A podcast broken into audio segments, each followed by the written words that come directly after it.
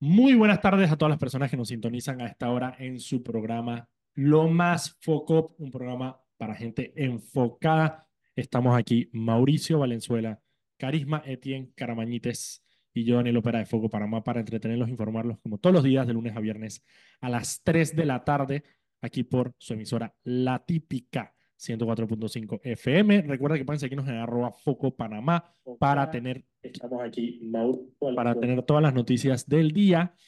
Y eh, además pueden seguir a nuestra querida y siempre emputada Carisma Caramañites en arroba todo mal aquí. El video que subió ayer de su live, o sea, yo, yo, yo pensé que me iba a pegar. No, O sea, yo pensé que Carisma iba a salir de ahí y me iba a pegar. Yo me sentí. Yo dije, pero no es mi culpa. pero hermana, yo o me sea, veo alegre, feliz, amena. alegre. No, Amena. de- déjame la pelada que ella, esa es su, esa es su personalidad. Terapia Ese- que es su per- alegre. ese es su personaje. No, realmente no es su personaje, ella es así en verdad, pero bueno. Sí. Mentira, mentira del diablo. Dije, no, yo soy un ah, dulce angelito. Vete Ah, pa' la... Man, yo aquí llego digo buenos días, alegría, Es verdad, es verdad, es verdad, felicidad. es verdad, Conmigo es todo es risas y ameno.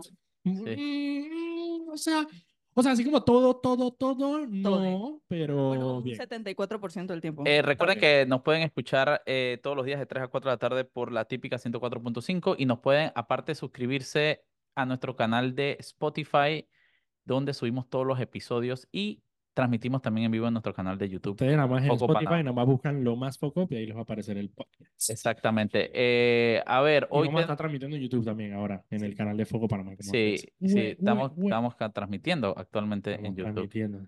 Así que hoy vamos a tener dos invitados, porque son dos grandes, buenos amigos de la casa.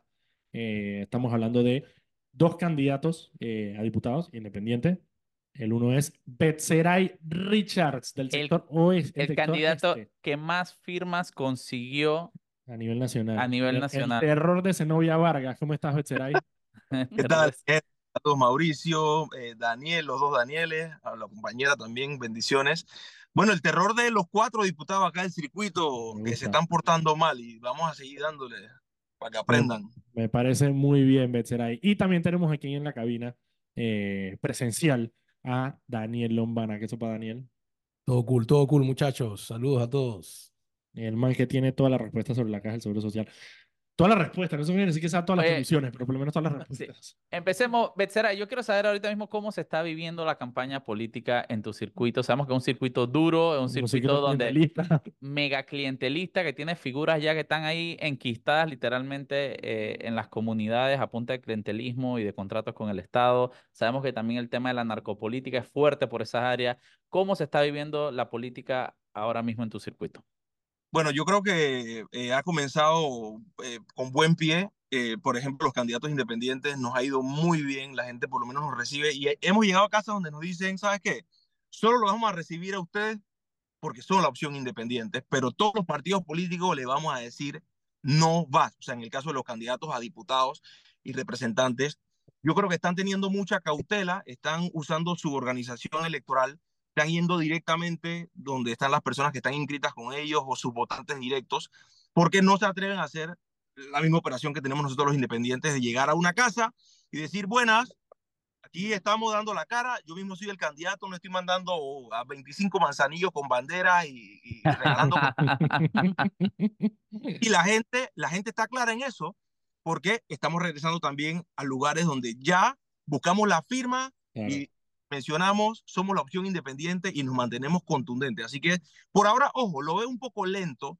eh, veo algunas caminatas de los partidos políticos por ahí, no veo muchas vallas. de- Oye, porque- y, y, y, y Ah. nosotros comentábamos justamente eso ayer, que sentimos Sí. que la campaña em- empezó como lenta. Pues yo recuerdo, yo he cubierto varias elecciones aquí, esta vaina, para esta época habían caminatas, caravanas, Caravana, sobre todo por eso te digo, caravana es ¿Qué algo como que... ¿A qué tú crees? Digo, aparte tú de ser candidato, tú eres periodista, entonces a ti te ha tocado justamente cubrir temas políticos. ¿A qué tú crees que se debe este fenómeno de esta campaña lenta? ¿Tú crees que los políticos tienen miedo al rechazo?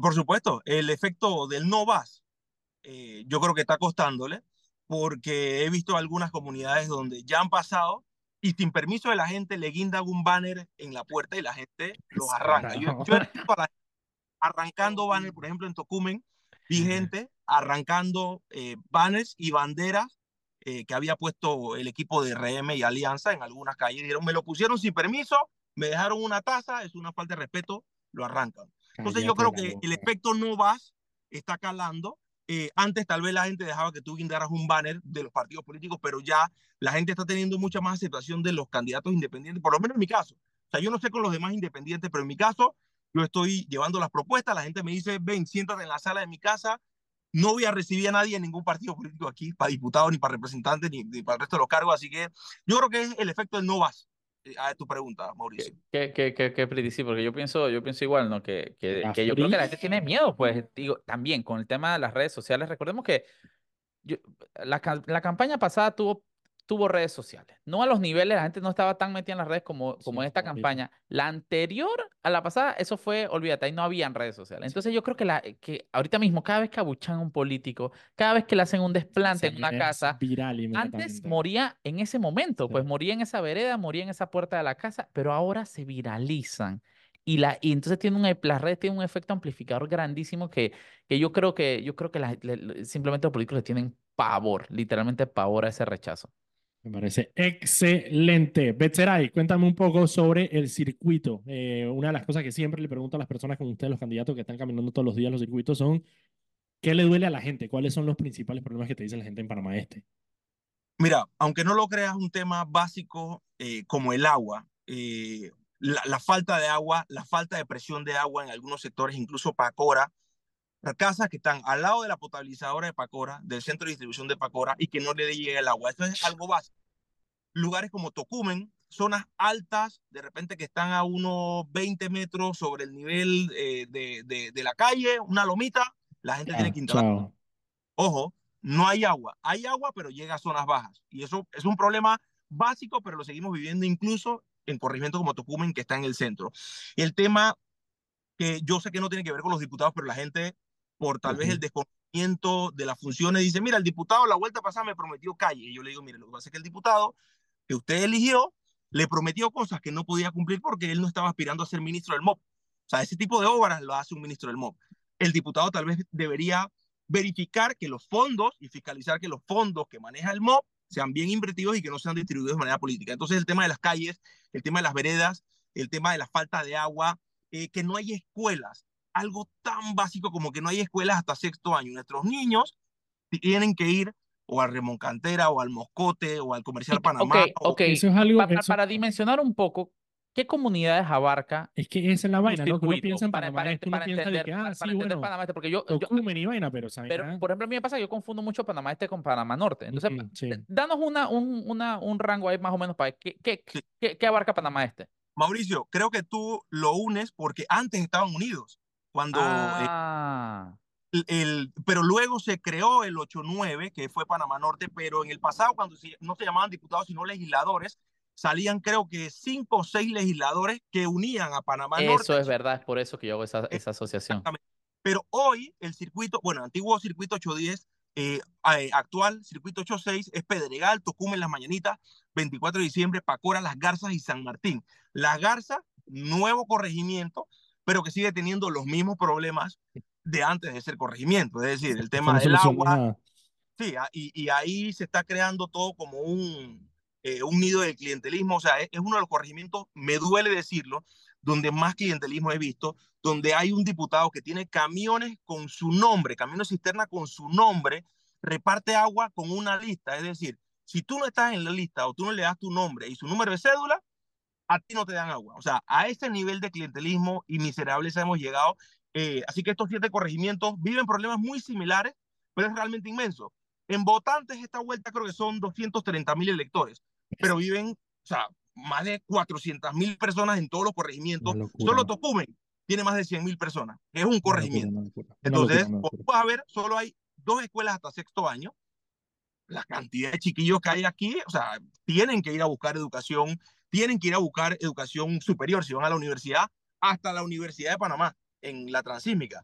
Entonces, yo creo que en materia de educación también hay que como que, que ver, Y- y- porque y- está muy frustrada en ese aspecto. Y aquí me voy yo a la pregunta. ¿Cómo un diputado puede tener injerencia en temas como escuelas, agua, etcétera? Sí. Desde el punto de vista de la educación, una de mis, una de mis propuestas tiene que ver con una reforma a la ley orgánica eh, que crea el Ministerio de Educación. Esta reforma tiene que ver precisamente con temas fundamentales como la evaluación docente, que se modifique la evaluación docente y se establezca un parámetro que establezca la calidad. Hoy en día, para aquellos docentes que probablemente comiencen a decir que hoy los evalúan, los docentes, esto funciona así, el docente se evalúa a sí mismo. El docente le entrega esa página. Eso de que, eso de que, de que le- la palmadita en la espalda de una. Ajá. ¿Cómo me fue? Yo creo que bien. llena el papel, se lo entrega al director de la escuela. El director de la escuela certifica si dice, bueno, ¿sabes qué? Sí o no. Pero ningún director quiere buscarse problemas con Los sindicatos. Claro, porque lo- los gremios magisteriales agarran y te prenden el rancho y ya olvídate. Exactamente. Ayer yo hablaba, por ejemplo, con, con Joel de Ayudinga y él me sugería agregar a mi propuesta de la reforma educativa que, por ejemplo, la educación virtual está, según la ley orgánica del Ministerio de Educación, la educación virtual no está aprobada. Es decir, lo que pandemia no fue bajo el marco de la ley, pero bueno, bajo el contexto de la pandemia se aprobó. Esto también hay que incluirlo, la educación virtual, la inclusión de la tecnología, porque lamentablemente la ley orgánica quedó atrasada. Entonces, aspectos como la evaluación docente, la tecnología, la inclusión de la tecnología, yo creo que también habría que buscar la forma que el Meduca, según la cifra de los censos, cuántos jóvenes de edad escolar hay en los circuitos, debe comenzar a construir escuelas hasta sexto año o a los niveles eh, que se necesiten. Pero hoy en día no sabemos cuántas escuelas va a construir el próximo gobierno. Yo creo que, Es que, eso es debería que- estar es que distinguido. yo, yo siempre he hablado de que debe haber estudios y ciencia detrás de la, de la, de la obra pública, no, no a No. lo, a lo bestia. Es que, oye, me pidieron allá una escuela, vamos a tirar una escuela. Mira, eh, y antes de irnos al cambio, a mí me pasa mucho que yo voy en Chorrera para, un- para las áreas de Arosemena mucho, y entonces tú ves allá y me tocó ver una escuela abandonada. Y yo dije, man, espera, en otros lugares no hay escuela. En medio del campo, de los potreros, y que una escuela como de unos 7, 8 salones, con un parquecito abandonada. Y yo me puse a preguntar, es que, pero ¿cómo así que aquí hay una escuela abandonada? Es que no, es que aquí hicieron esta escuela a lo loco y aquí no hay niños. Man, y es una locura. Yo dije. Bueno, de hecho, tú tienes una abandonada también allá, Betray, ¿no? Si hay un proyecto que, se- que yo saqué en un ¿Dónde está mi plata? 20 millones de dólares, solo está el letrero, está aquí en la entrada de Pedregal, solo está el letrero y no hay escuela. Entonces le Y pregunté tú, al y tú también, y tú también hiciste una, y tú también hiciste una de una escuela que está completamente abandonada y caída. La Gran Bretaña, que además los niños están dando clases ahora en un mall en Juan Díaz y el Meduca le paga por un contrato de 1.9 millones de dólares. Vámonos a un cambio eh, y en unos minutitos regresamos con más de lo más FOCOP aquí en la típica y vamos a seguir conversando porque parece que uno de los principales problemas, aparte del agua en Panamá este es la educación. Así que vámonos a un cambio rapidito y regresamos.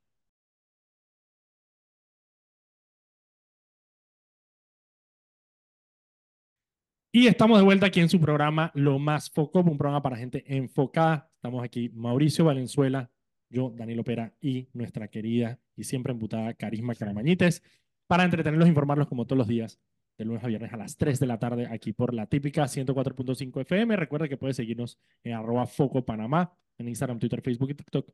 Y también pueden seguir a nuestra querida Carisma en arroba todo mal aquí. Hoy estamos conversando primero con Betsaray Richards, que es candidato a diputado independiente por el circuito 8-6 allá en Panamá Este, que una de las cosas que hablábamos era lo enorme que es Panamá Este, uno. Dos, lo heterogéneo que es, es decir, tiene zonas muy rurales como San Martín y tiene zonas muy de la Ma- ciudad como ma- Tocumen. Yo como pensaba Pedregal. que San Martín era rural hasta que fui a San Miguel. Bueno, exacto, por eso te digo, o sea, tienes, tienes estas zonas Que es más allá arriba de que no, hermano. Claro, tienes estas zonas que yo siempre he hecho este cuento, pero una de las primeras carnavales donde yo fui, estando, viviendo aquí en Panamá, fue a los carnavales de San Martín. Te digo quién vigil, pues vivo. No, no, fue- imagínate, ¿sabes? Fue, dije, 2000, yo tenía 14 años y nosotros no sabíamos, nosotros sabíamos que eran los carnavales de Panamá y alguien le dijo a mi papá, un trabajador de la empresa, mi papá le dijo que los, los carnavales de San Martín son buenos. Es que- es que La son- cantidad de personas borrachas que yo vi a mis 13 años, o sea, yo vi un man que se estaba comiendo un pedazo de carne que era literalmente dizque, una suela de zapato y ese man estaba completamente ido mascando su pedazo de tasajo. Yo Hola, jamás había visto degeneración humana de ese nivel. Eh, Betseray, una de las cosas que me, que me impresiona ahora que me estás hablando del tema de educación es que de hecho eh, la diputada Zenobia, ella hizo campaña en el 2019 precisamente porque ella venía del sector docente, ¿no? Sí, de hecho ese es el apodo de ella, le La dice la profe. La pero profe. lamentablemente parece que el poder la, eh, la desvinculó de su propósito. Yo entiendo que ella era maestra de una escuela de una zona rural de Villalobos, de la comunidad de Santa Cruz, pero de maestra pasó a ser una diputada muy poderosa Con mucho eh, poder, sí. Y le encanta la comisión de presupuesto Sí. eh, Oh. y le encantan los recursos también porque acá maneja una cantidad de recursos muy grandes. eh, entre ellos, acá en San Joaquín hay un proyecto de un par de millones de dólares, unos 8 millones de dólares en pintura. Que Allá la tú llegas, peste. todo 8 el millones de mundo- pintura, esa vaina que van a pintar, un portacontenedores, una flota de... mundo dice que ella tiene que ver con ese proyecto eh, y, que, y que ella era la que contrataba a los tipos. Entonces yo digo, hay una desvinculación y, y ojo, el- aparte del tema de la educación, si me lo permiten, me gustaría hablarle de un tema que, que bueno, aparte de lo desagradable que tiene la, la diputada Zenobia, eh, el tema de la salud, porque ella también, la maestra Zenobia, prometió algo que tiene que ver con la salud y el centro de salud. Y el centro de Cuéntanos. salud, o sea, se quedó pequeño. O sea, la gente tiene que ir a las 3 de la mañana, esto yo creo que pasa a nivel nacional, pero a las 3 de la mañana tienen que ir al centro de salud para pedir cupo para algo tan básico como medicina general o odontología. Y una de mis propuestas, porque me gusta hablar de propuestas, es poder establecer que nuestros principales centros de salud en nuestros corregimientos y a nivel nacional puedan abrir las 24 horas al día brindando una atención, por lo menos una atención primaria. Hoy en día, a las 5 de la tarde, si tú te, te da un resfriado o, o una alergia, tú tienes al Irma de Lourdes Sanetato, Sí. al mismo cuarto de urgencia donde está el baleado, el que le dio el derrame, No, la y, mujer to- y todos los servicios que pasaron de, de, de- de la Caja del Seguro Social aquí en Transemiga, que los pasaron para la Lourdes Sanetatos ahora también. Exactamente. Entonces, esa propuesta acá en el circuito es bien importante eh, porque nuestro centro de salud, lamentablemente, hay que decirlo, solo aquellos que han ido a las 3 de la mañana a pedir un cupo para sacar un carnet de salud, por ejemplo, porque quienes van a trabajar en un restaurante deben saca- sacar su carnet de salud, vas a las 3 de la mañana, ya no hay cupo, vas a las 2 de la mañana, ya no hay cupo.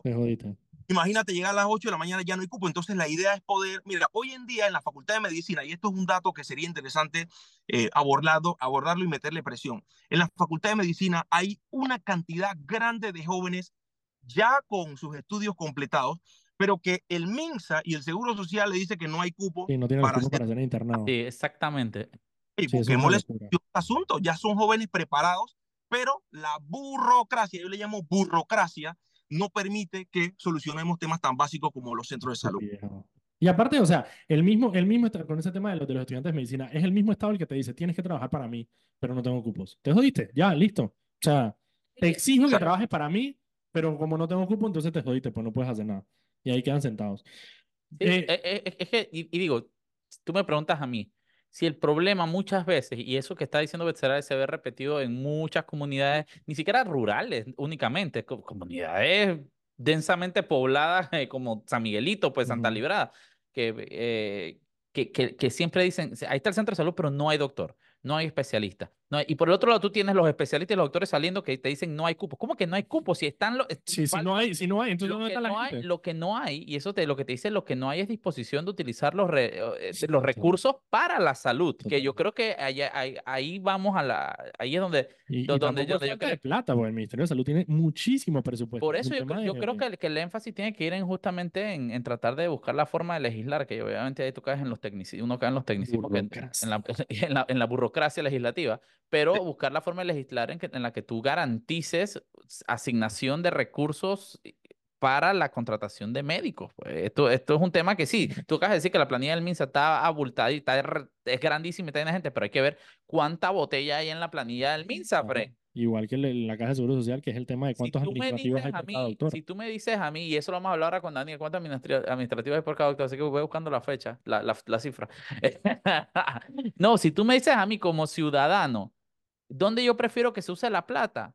Compa, en salud, en salud, porque no todos tenemos la ventaja de poder ir a un, a un centro, a, una, a un hospital privado y pagar un ojo de la cara, eh, como sin seguro hoy en día, porque hasta las aseguradoras te chifean y te, y te, y te dicen que Sí, sin- no, que no.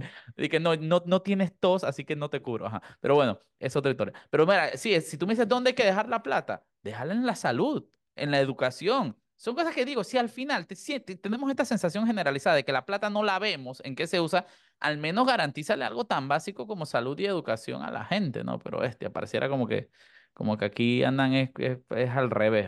Y la última, la, yo creo que la última pregunta que te tengo de Cheray es uno de los, de los, de los, quizás los temas más importantes que tiene tu, que tiene tu, tu, tu circuito, es el tema de la, el tema del, del, del narcotráfico. O sea, en, en ese circuito, uno operaba la banda, eh, lo- los HP, HP. Que es la banda que está ligada al diputado parmeñista Vigil. También eh, asesinaron a un exdiputado, a Yoyi, eh, Ay, eso fue que mataron en la llantera. Yoyi Vergara, llantero, sí. Eh, ¿por qué, por qué, por qué el narcotráfico encuentra casa en ese circuito? Bueno, yo quisiera pensar que es por la cercanía a la costa. Eh, ahí está el corregimiento de Pacora que tiene acceso directo a... a- Yo, yo creo que es una mezcla de la cercanía a la costa y a Darién. Sí, bueno, también es, es- es li- limítrofe con, con Chepo. eh, es una zona extremadamente, bueno, hay caminos, hay zonas boscosas que son terrenos privados por donde probablemente puede acceder la droga. Aquí en. Panamá, por años se ha hablado de narcopolítica, incluso eh, cuando Molino era eh, ministro de Seguridad, decía Sí. que había narcopolítica, pero nunca dijo quiénes eran y nunca Es- señaló a los que eran. No, nunca No. se atrevió. Lo, salía cada, cada fin de semana diciendo aquí hay diputados, narcotráfico, ta, ta, ta, narcotraficantes, pero nunca supo, quiso decir los nombres. nunca hizo nada. Entonces, en el circuito, cuando tú vas a las comunidades, hey, la gente sabe quiénes son los que están vinculados al tema de la narcopolítica.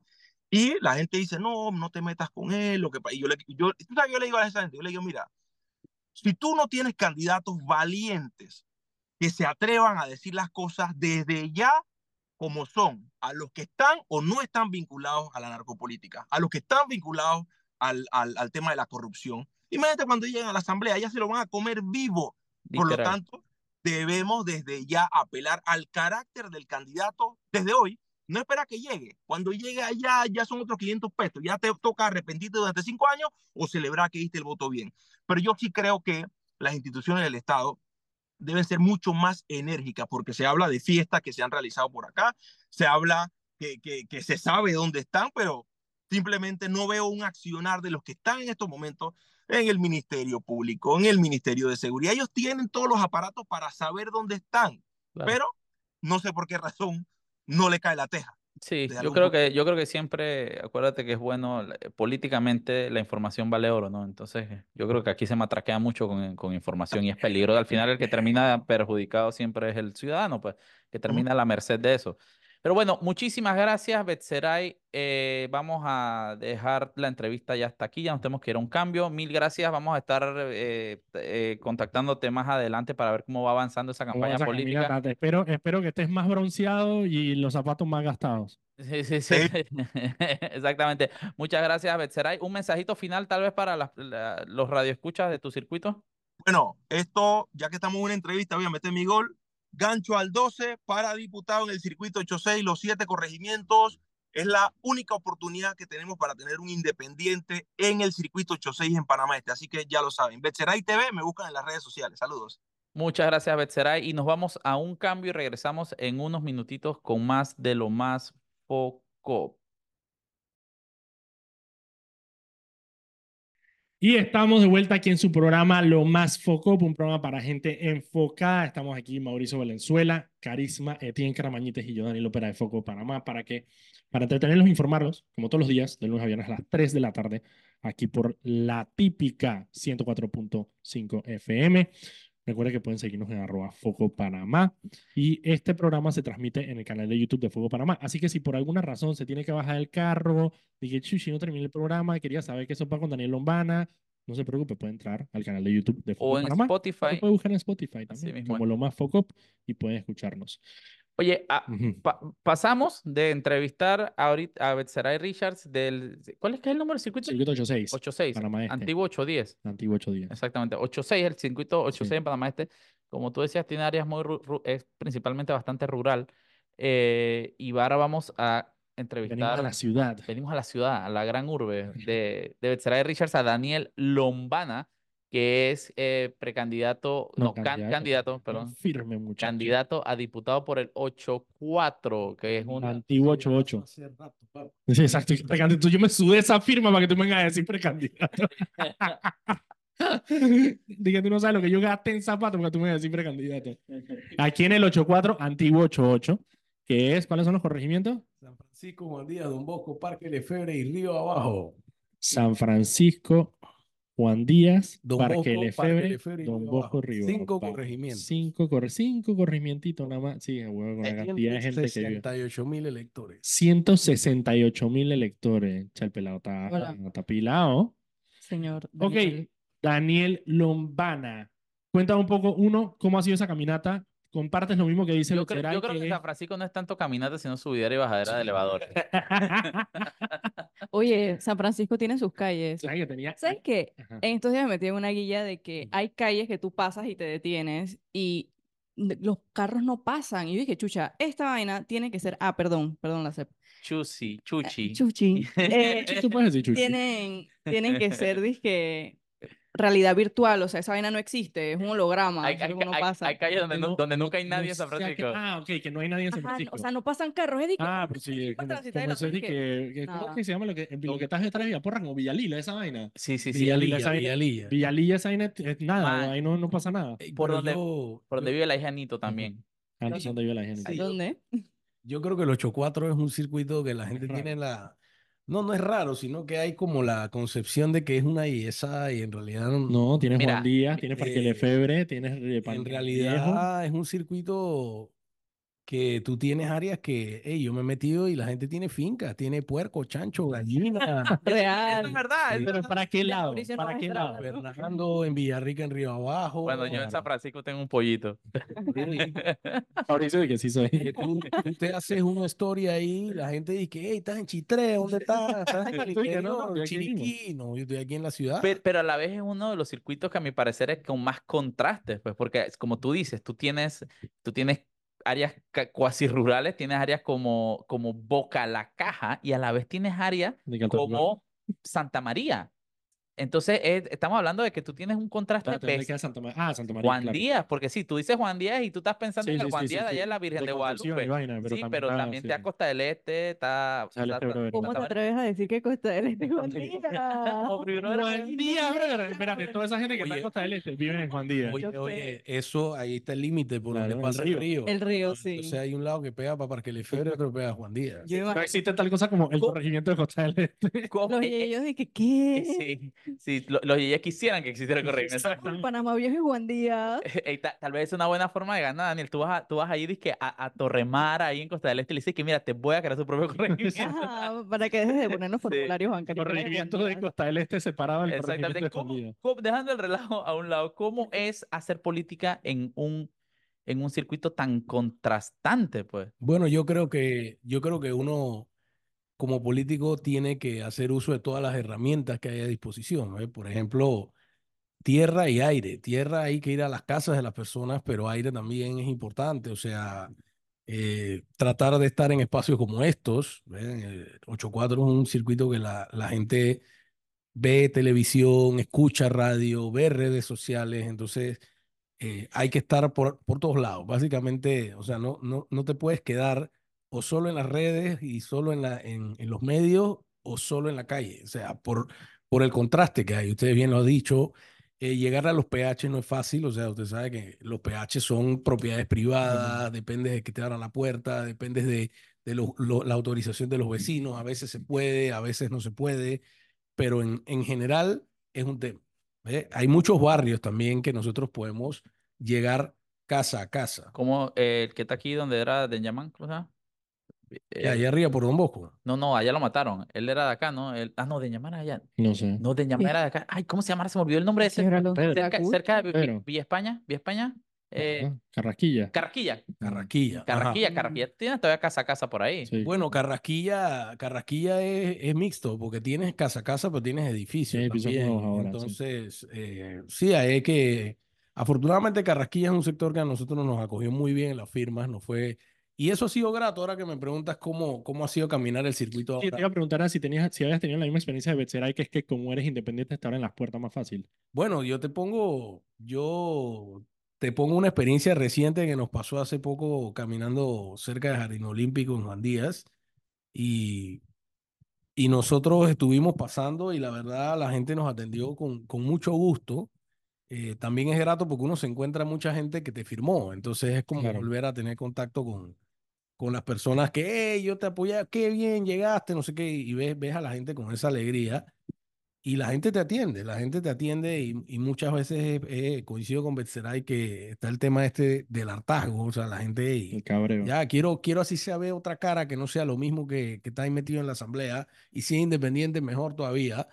Eh, pero ese mismo día pasaron a caminar dos partidos políticos Ujú. Y, y yo casi que le tuve que decir a mi gente, y vamos a recoger y vámonos para otro lado, porque estos manes ahuyentaron a todo el mundo. La gente pasó por ahí, la gente se metió en no, la casa. La gente dije, Es como la cuando, gente dije, la Sí, sí. es como cuando, cuando en Chorrera pasaban los diablicos. Los, los Sí, la peladitos gente- se guardaban para que no le metieran su No, no, no, yo, yo le dije a los pelados, Bien rural mi comentario. Sí. mega rural. vamos a comer una empanada y en la muchacha el carrito por San Judas y, y vamos a ver para dónde nos movemos porque... Y, y, ok, y, y, ok, y nuevamente, por la, por la polarización que hay en, en San Francisco, los contrastes tan grandes que hay en San Francisco, obviamente, eh, creo que había una, un- hasta una estadística las cosas que San Francisco genera, y es que el mayor porcentaje del PIB del país. De Bellavista. San Francisco es el, es el corregimiento que concentra la mayor cantidad de emprendedores. Entonces, eso, eh, como tú lo dices, es un circuito que, que, hay, que hay que hablarle a, de una forma que reúna toda la, tal vez la pluralidad que hay en el circuito. la pluralidad es la palabra. y, Ujú. y, y, y entonces ahora me voy a la pregunta. ¿Cuáles son la- las principales necesidades que tiene un circuito tan diverso como, como Digo, que, es que en realidad hay cosas que coinciden y que no solo son del circuito, sino que coinciden a nivel nacional. Por ejemplo, basura es un tema que la gente te toca en día- ey, ey, ey, yo, yo tengo que decir, porque yo vivo en el 84 y la vez pasada olía a muerto y yo me puse a buscar, yo y que man, Dingo, mi- Dingo es mi perro, y que Dingo mató una zorra. No, era que no habían recogido la basura en la calle de atrás y el olor llegaba hasta mi casa, man. Man, no la basura. Y eso es una cosa que está afectando, como dice, a todo el mundo. O sea, da igual sí, eres un barrio de Yeye o no eres un barrio de Yeye, lo que sea. O sea, el tema de la basura es una un tema. crisis eh, horrible en los edificios. Muchas veces las cucarachas se suben a, a los apartamentos porque la basura está ahí. Y no- cuando hablamos de cucaracha hablamos de Carlos Pérez Herrera cuando iba a pedir el voto. Pero, pero bueno, seguimos. La basura. no le El borracho también está hablando. ¿Alguien no trago? ¿Alguien que no trago? ¿no? No. ey, pero ya, dejen nomás. Son las 3 de la tarde, sí se puede. Entonces, eso no es un problema. No, no, te, no te me duermas, Daniel. ¿te No, acuerdas? otra Ey, basura. Basura. Basura es algo que has escuchado por todos lados. Eh, también te tocan mucho, sobre todo en San Francisco, el tema de las aceras y el tema del ruido. Claro. Eh, sí, la El verdad. tema del ruido es un tema también heavy en San Francisco, sí. sí. Sí, San Francisco, sí. el tema del ruido, yo lo vivo, afortunadamente no tanto como otra Sí, gente, pero pero nosotros hemos recibido en foco me denuncias de, de los edificios que viven.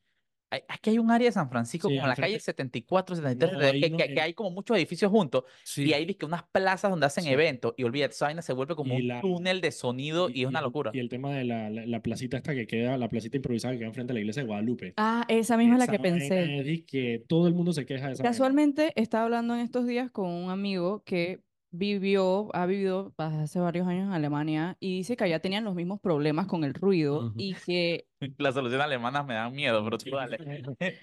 No, encontrar una solución final a ese problema. cállate, Sí. güey, cállate.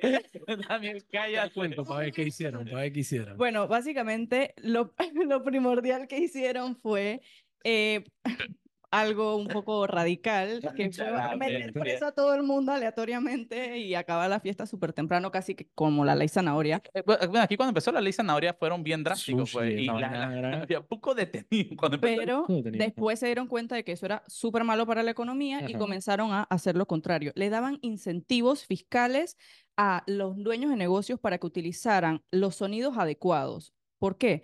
Porque si tú pones aparentemente como que bocinas una frente a la otra, mirando hacia abajo, te hace como una especie de, yo no sé de Es- nada de es- es- es que mira, Karima, yo, eh, yo te voy a hablar claro en una cosa. Acuérdate que yo soy abogado y también soy músico. Ajá, Ah, y yo he estado en verdad. exacto, sí. Yo he estado en estudios de música que están tratados para que adentro que tú tengas hay- es- hay- una orquesta tocando y en Y el no se cuarto escucha. al lado no Allá voy, voy, voy a, Entonces, si tú vas a tener ruido, voy, voy a o te meter, moderas, o tú tienes la obligación voy, Debe tener la infraestructura de- necesaria. mira, hacer la infraestructura yo, acústica yo para quiero, tu yo quiero señalar, yo, lo- porque las cosas buenas también se dicen, mentira, eh, pero eh, por ejemplo, esto que tú dices es real, porque cuando Rock and Folk quedaba en San Francisco, creo que, no sé, porque era que en Bellavista, cuando quedaba Rock and Folk en San Francisco, ellos tenían un medidor de decibeles sí, adentro del local. Rock and Folk es un lugar que a mí me encanta y que hacían conciertos, sí. incluso tienen un estudio adentro. Ellos tenían un medidor de decibeles para ver que no se pasaran los límites, man. Y yo creo que,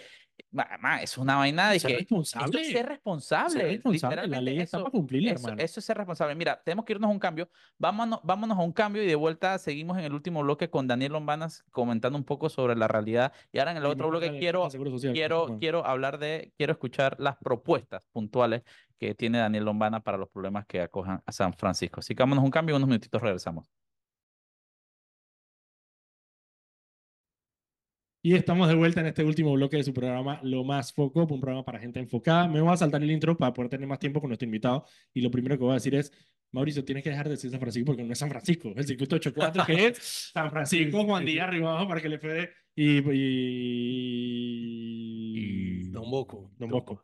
Ok, me parece bien porque Mauricio empezó a preguntar el tema de propuestas. Yo sé que tú, a ver, yo creo que cada uno, cada persona es especialista en un tema. Tú te has, te has destacado por ser un conocedor del tema de la caja del seguro social y creo que es la mayoría, digamos, el, el enfoque eh, que te dan en medios. Porque digo, en, en medios siempre es bueno tener a alguien que se sepa, que sepa el tema, pero no sé si estás basando su- tu campaña en eso. O si tienes otros temas que también eh, estás, estás abordando, ¿no? Ok, nosotros tenemos un plan que está presentado con detalle en nuestro sitio web, igual a través de mis redes, que todas son de Lombana 2024 en todas las redes. De Lombana 2024. Twi- De Lombana 2024 en Twitter, en TikTok, En en, Instagram, en, todos lados. Entonces, tres pilares básicos. Lo hemos resumido en tres pilares básicos que son seguro social, obviamente, cultura y fiscalización. Un diputado en la asamblea, yo cuando estaba caminando, yo le digo a la gente, mira, históricamente le han dicho, vienen aquí, te bajan el cielo y las estrellas y te dicen que van a arreglar todo. Yo no quiero ser ese diputado irresponsable que viene a pegarle mentira a la población, decirle te voy a arreglar todos los problemas que tienes. Yo creo que los, todos los problemas que tiene el país, si una persona te dice que lo va a arreglar todo, te está pegando mentira por todos lados. Entonces, a mí me gusta resaltar las áreas de valor, porque la asamblea es un órgano colegiado. Claro. Vea, ahí, eh, si el ejercicio ciudadano se hace correctamente, deben llegar diputados que todos nutran las distintas áreas que el país necesita. Exacto. Entonces, yo soy abogado, por supuesto que yo tengo también el tema de reforma a la justicia que hay que verlo. ve, Yo creo que aquí nuestro sistema de justicia tiene muchas cosas que revisar, empezando por ver cómo lo hacemos más ágil. Es increíble que aquí alguien te estafe 1.500 dólares y tú tengas que darlo por perdido porque hiciste un juicio por eso. Es un desastre. El presidente del país que, que Zulay se roba el oro y no Eh, pasa nada. Bueno, entonces, entrar por ahí. Pero vamos a trabajar específicamente en los 100 primeros días que estemos en la Asamblea, vamos a entrarle a una propuesta de reforma a la ley de la Caja del Seguro Social. Eso, eso no aguanta más. De hecho, esa es la razón. Que no tiene nada que ver, digamos, con el, con el tema de, de, de- de la jubilación ni nada, sino de cómo funciona la caja del seguro social. Es que mira, yo soy un fiel creyente de que si tú arreglas la cabeza y arreglas la estructura, muchas cosas van a Y empezar a llegar a soluciones mejor. rápido, claro. Eh, tú- la Caja de Seguro Social es una entidad que cuando tú caminas, ey, a la gente le duele ver el cheque al final de la Claro. quincena. Es que tú al final Tú ganas mil dólares y el sablazo que te dan que va para el Seguro Y Social. después para cobrar el 60%, o, ahora en lo Ey. individual incluso el 30 o 40%. Y cuando tú que- vas, no hay cita, no hay medicinas. Si tienes dependientes, eso es un lío llevar a los señores mayores. En el 84 además tienes el problema de la movilidad en, la- en, en- en los barrios. Eh, hay barrios como San Cristóbal, Boca La Caja, San Sebastián, que sacar un adulto mayor de ahí para una Un cita problema. Sí, la vereda, la es un tema complejo. Entonces, eh, por supuesto que el panameño eh, siente mucho porque es un golpe a su ingreso. Lo- Entonces, esa es una de las... La, la caja de seguro Claro. social es uno de tus pilares. Claro, hay que entrarle a eso, hay que entrarle a eso. ¿Qué y, más? y eso va muy linkeado con otro tema que me comentan siempre, el tema de educación, el tema que hay para los jóvenes, el tema que hay para los pelados, o sea, cómo, cómo mejoramos sus condiciones. Y yo soy un fiel creyente que la cultura, la cultura, hey, Panamá, o sea, Panamá te ha dado, hey, músicos de talla Sí, mundial. Sí. Como Yemil. Ah, per- Ey, perdón, grupo equivocado. Cancelado. Grupo los ha equivocado. dado al frente de la tarima y te los ha dado detrás de de la tarima. Porque. Panamá tiene ey, músicos que son. Como Mar Alfano y Rubén Blades. Claro, tú tienes un Rubén que es la cara de, de la banda, pero toda la orquesta de La Rubén Ru- que ha ganado un quintal de Grammy, ajá. Toda la mayoría son músicos panameños, músicos que tú te lo encuentras tocando aquí Sí. un día en el Fantastic, en el Majestic o en cualquier casino, y al otro día sí, están tocando en el Madison Square Garden, ¿ves? Entonces, Ma, eso que acabas de decir es tan real, Daniel. real, huevón, Sí, es verdad, real. porque la, la orquesta de Roberto Delgado tú la puedes escuchar o en el Fantastic por o en el Madison hermano, Square y están en la feria familiar de Lockford el domingo y al día siguiente en el Hollywood Bowl. Mira, y es una vaina que tiene hasta- yo, y siempre le he dicho a mi papá esa vaina, yo donde veo, dije, concierto, la orquesta de Roberto Delgado, tú vas porque tú, ta- o sea, tú sabes lo que vas a ver, es calidad. O sea, dije, gente que tiene Grammy que va y se presenta en Los Ángeles, como tú dices, el Eh. Square Garden, lo llenan, hacen conciertos todo el año en Madrid, en Lisboa, en Argentina, en México, y después vienen acá, como dices tú, Es, es ver- va, compra tu es- es verdad. toma ¿Y, tu co- trago y te escuchas cómo, tú, cómo tú buscarías la forma de promover justamente esta cultura? que Y, y, a mí, y pasa mucho con Rubén Blades. Para mí, Rubén Blades, vos estás de acuerdo o no de acuerdo con sus posturas políticas, pero ese man es un un- un, un monstruo Un musical. monstruo. Ese man, ese man hizo lo que nadie estaba haciendo en un momento difícil. Ese man es una bestia musicalmente. Y yo siento que, que con todo y que en Panamá siempre hablamos así, Rubén Blades, Rubén Blades, a Rubén Blades no se le da el valor No, que, que, no, tiene, para que debería no. tener Rubén Blades en Panamá. ¿Cómo tú buscarías la forma de, de, de potenciar la cultura? Bueno, primero que nada, tenemos que ver el tema de educación, ¿ves? Porque también, o sea, ¿qué resalta nuestra educación?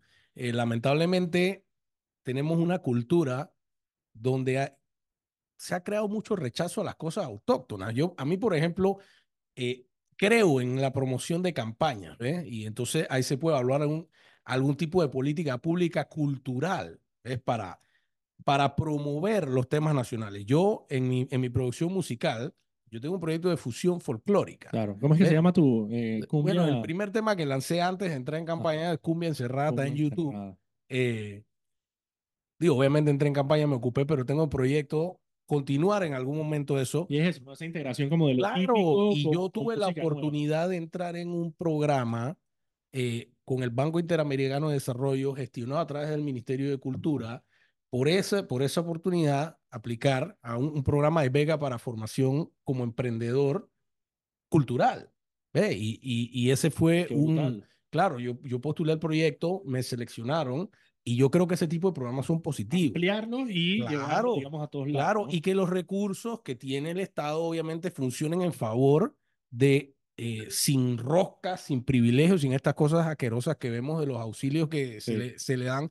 Porque, o sea, a mí me ha tocado ver y saber de artistas que están invitados a conciertos importantes a no nivel plata, mundial y no y plata no pueden ir porque no tienen los recursos y el Estado no tiene ningún tipo de respaldo. Qué locura. Yo sé de artistas que lo han nominado a Grammy y tienen que salir a hacer vaca a vender, a vender cualquier, eh, Vaya la premiación. sí, qué sé yo, para poder eh, eh, comprar los pasajes y asistir a la premiación. Entonces, eh, Que decir, que debería ser un orgullo para el país, ¿no? claro, La vaina, claro. Entonces, y, en- o- Ah, si- pero o en las protestas sí quieren poner patria por todos lados. si no le mandan- eso, es- eso que tú acabas de decir es muy cierto.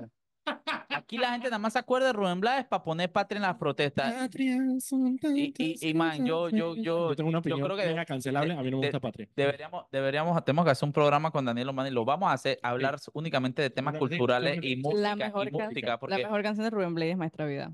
Saludos. Mm, la mejor canción de Rubén Blades, ¿Cuál? ojo, de- pe- ojos Ojos de, perro azul. Ojos de perro. sí, sí. Ese es un temazo. Tiene- sé, plantación adentro o Ese es un temazo. Carisma, tiene, carisma, tiene ojos de perro azul. Ya Dime qué voy, a, voy a agarrar y voy a, voy a, decir- voy a poner en los comentarios así como una cuenta feca así de enfermito. Dice que esa, esa muchacha tiene ojos de perro azul.